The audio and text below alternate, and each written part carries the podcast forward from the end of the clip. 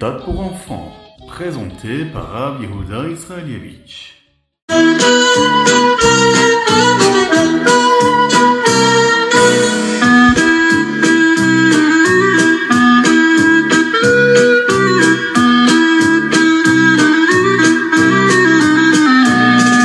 Bonjour à tous, infiniment heureux de vous retrouver aujourd'hui pour partager avec vous le Ritatu du jour. Shavuatov à toutes et à tous, Shavuatov. J'espère que vous avez passé un bon Shabbat de sérénité, de tranquillité, de joie et surtout de sainteté. Aujourd'hui, nous abordons la première montée, la première lecture de la parashat Lotra. Et nous allons commencer tout de suite donc par le roumage du jour.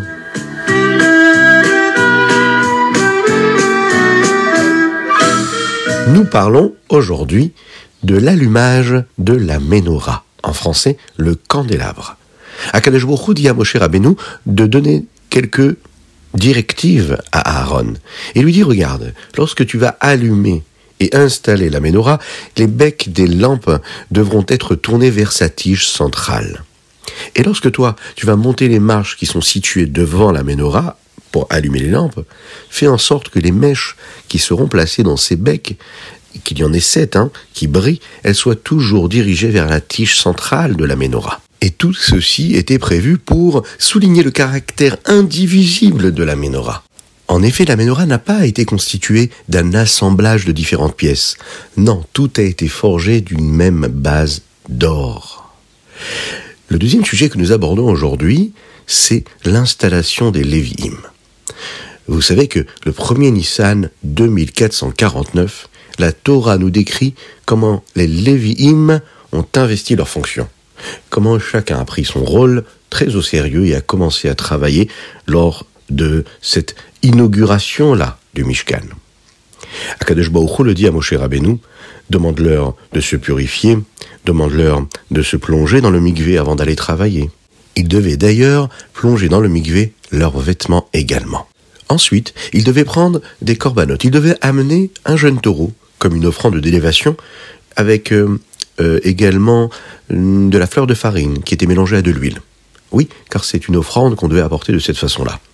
Ensuite, ils devaient prendre un second jeune taureau. Là, c'était un corban pour expier les fautes qui avaient pu être commises. Les Lévi'im devaient être amenés devant le ils devaient être tous rassemblés devant tout le Ham Israël, tout le peuple juif. Là, les bénis Israël posaient leurs mains sur les Lévim, comme une personne qui décide de faire teshuva, et qui, quand elle amène son korban, son sacrifice pour demander pardon à Kadosh Baruch a posé ses mains sur ce korban-là. Alors les bénis Israël devaient faire la même chose, puisque les Lévim représentaient le peuple juif à ce moment-là, tel un korban pour Akadosh Baruch Et Aaron devait élever à ce moment-là chaque famille des Lévi'im. Il commençait par la tribu de Kehat. Les Lévim, de leur côté, devaient poser leurs mains sur la tête des taureaux, comme un corban qu'on apportait pour l'élever devant Akadosh Baruchou. Et on terminait par la deuxième euh, tribu des Lévim, qui était celle de Gershon, devant Aaron et ses fils. Il fallait les élever comme un corban. Et on terminait par la tribu de Merari.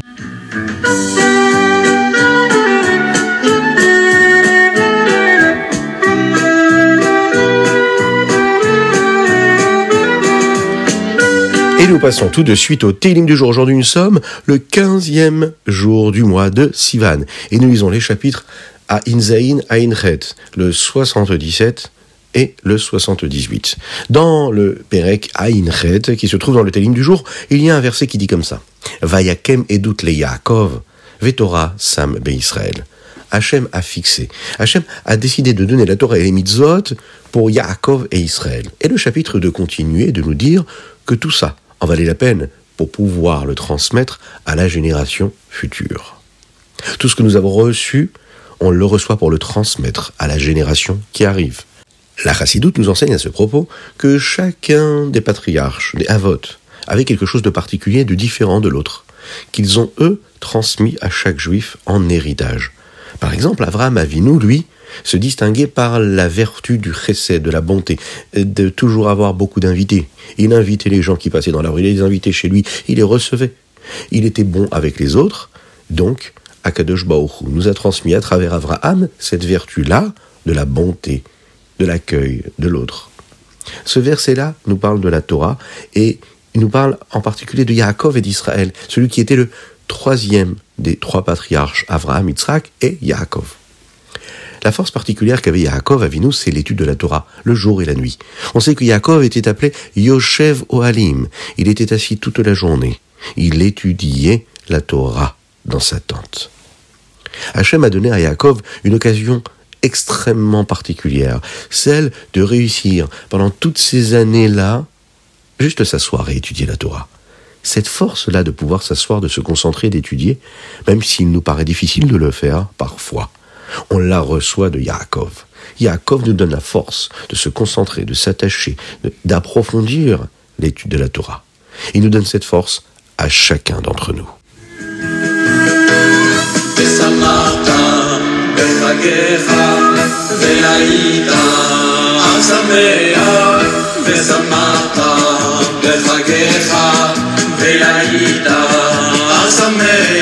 Et nous passons au Tania du jour. Aujourd'hui, nous sommes dans le cinquième chapitre du Sha'arai Chudve Ted Vav Sivan Shanapshuta. Au moment où Dieu crée le monde, il se cache, nous l'avons dit déjà. Mais Dieu voit que le monde a besoin de le voir quand même. Et c'est pour cette raison que Dieu va donner au tzadikim ce pouvoir de nous transmettre sa présence, sa shrina. Hachem nous donne les tzadikim, nous donne ce cadeau. Et par l'intermédiaire des tzadikim, des grands justes de la génération, eh bien, on peut s'inspirer de leur service de Dieu. Les miracles que les tzadikim font nous permettent de voir la présence de Dieu dans le monde. Et lorsqu'on voit par exemple le miracle de Kriyat Yamsouf, euh, vous savez, lorsque les bénis se sont retrouvés devant la mer et que la mer s'est fendue en deux. Ou bien lorsqu'on voit que les grands maîtres du chassidisme se sont retrouvés en prison, ont dû sortir de prison par miracle. On a pu voir les miracles de Dieu à ce moment-là. Le monde a changé parce qu'ils ont pu sortir de prison de manière miraculeuse. Hier, dans le Tania, nous avons étudié qu'Hachem avait deux noms. Le nom de Yud Kevavke et le nom de Elohim. Et qu'il conduisait, dirigeait le monde à travers ces deux noms-là différents. Aujourd'hui, l'Admorazaken s'assure que nous comprenions bien ce que veulent dire ces deux noms-là. Et que ces deux noms-là représentent le même Dieu, bien sûr, Hachem, Elokeinu Hachem, Echad, Dieu est un, est unique. Mais avec ça, vous êtes d'accord, c'est quand même difficile de voir la présence de Dieu toujours, tout le temps. Même les grandes sadikim qui ont le mérite de le voir recevront surtout ce salaire-là de pouvoir le constater et le percevoir dans toute sa grandeur et son intensité dans le Gan Eden Bezrat avec la venue de Mashiach Tzidkenu.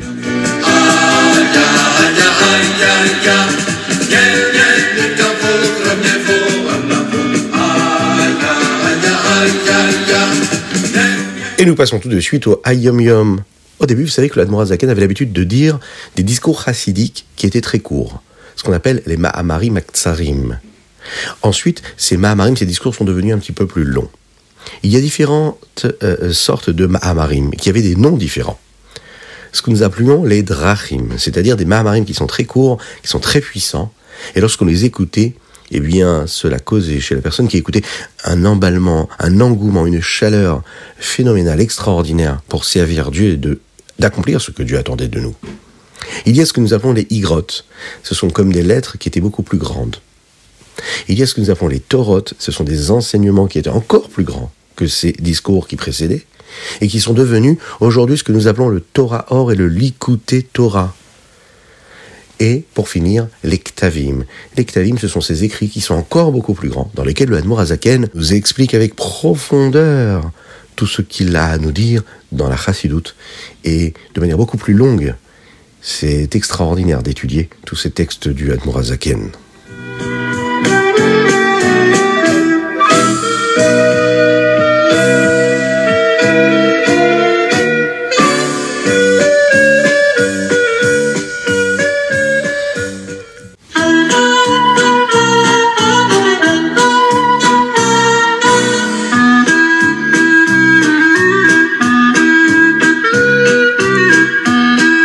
Passons tout de suite au Rambam du jour. Aujourd'hui, nous sommes dans les Ilchot Shabbat, les chapitres 18, 19 et 20.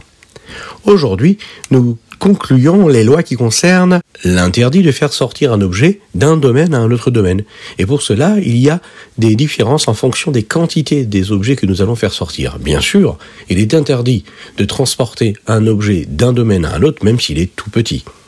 À la fin de ce chapitre, il y a une loi que le rabbi de Lubavitch a l'habitude de rappeler plusieurs fois. Elle concerne un homme qui va porter moins d'une mesure, d'une quantité conséquente, mais dans un grand réceptacle, dans un grand récipient. Eh bien, il ne sera pas puni euh, comme euh, étant un interdit et une malacha et un travail interdit qu'il aurait fait le jour de Shabbat, puisque sa volonté à lui, c'est de faire euh, transporter cet aliment-là qui se trouve dans ce réceptacle, et non pas le réceptacle, même si ce réceptacle est grand. Le rabbi a dit que cette halakha nous rappelle aussi une chose. Si un homme a une grande maison, belle, grande, spacieuse, et que son intention première et essentielle, c'est de mettre des livres dans cette maison, et que ce qui l'intéresse, c'est les livres qui se trouvent dans cette maison, eh bien, l'importance, ce sera donc que cette maison-là est une maison pleine de spharim, pleine de livres. Tout est dans l'intention que nous avons dans les choses. Dans le chapitre 19, on nous parle de la permission que nous avons de s'habiller, de porter des vêtements qui peuvent contenir des objets ou de la décoration qui, elle, va nous permettre de sortir d'un domaine à l'autre. Et on ne va pas être considéré comme étant une personne qui fait sortir quelque chose d'un domaine à un autre. dans ce chapitre-là, nous étudions quelle est l'intention ici et de quoi nous parlons quand on parle ici d'un vêtement et qu'est-ce qu'on appelle vraiment le transport d'un objet d'un domaine à un autre domaine. Euh, la halakha dont nous allons parler maintenant, c'est d'une personne qui décide de mettre sur sa tête une boîte, une boîte qui va protéger ses vêtements afin qu'ils restent bien secs dans le cas où il pleut. Eh bien, on va considérer ça comme un tiltoul, comme euh, le port d'un objet d'un endroit à l'autre. Pourquoi? Parce que poser une boîte sur sa tête, ce n'est pas quelque chose d'habituel, ce n'est pas considéré comme un vêtement. Le Rambam nous dit qu'il faut faire très attention à bien vérifier nos différentes poches juste avant l'entrée du Shabbat, afin de ne pas sortir de la maison avec un manteau ou une veste ou les poches de notre pantalon, par exemple, euh, dans lesquelles il y aurait un objet qu'on aurait oublié. Et de cette façon-là, s'épargner de transporter un objet d'un domaine à un autre. Et pour finir et conclure notre Rambam du jour, nous abordons le chapitre 20. Il nous dit ici que puisqu'il est interdit de permettre à un animal de faire un travail le jour de Shabbat, le Rambam ici nous enseigne les lois qui concernent le mouvement et euh, comment est-ce qu'on peut porter un animal d'un endroit à l'autre. Et pourquoi est-ce qu'un animal n'a pas le droit de sortir de son domaine privé le jour de Shabbat? Maïmonide nous rajoute aussi des lois qui concernent ce travail-là de ces animaux, ou euh, ce qui concerne aussi les travaux qui sont permis ou interdits euh, d'être faits par notre Eved. Et qu'est-ce qui est considéré comme un travail? Quelles sont les règles et les critères qui considèrent ça comme un travail vraiment, qui lui porte l'interdit du jour de Shabbat?